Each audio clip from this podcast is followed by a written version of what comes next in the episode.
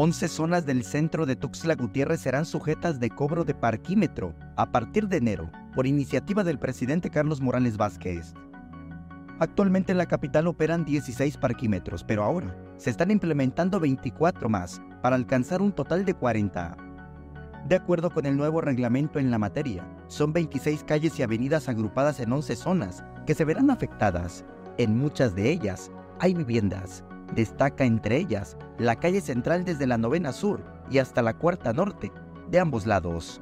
Esta es la lista completa de las calles y avenidas.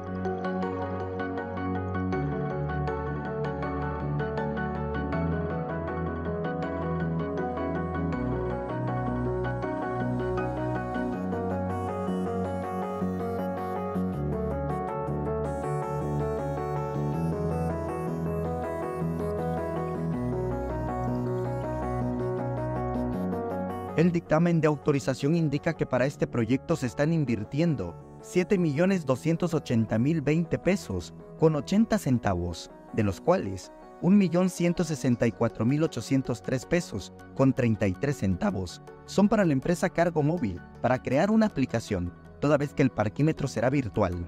Esto, a pesar de que el ayuntamiento tiene una coordinación de tecnologías de la información y comunicaciones con imágenes de Christopher Canter, Samuel Revueltas, Alerta Chiapas.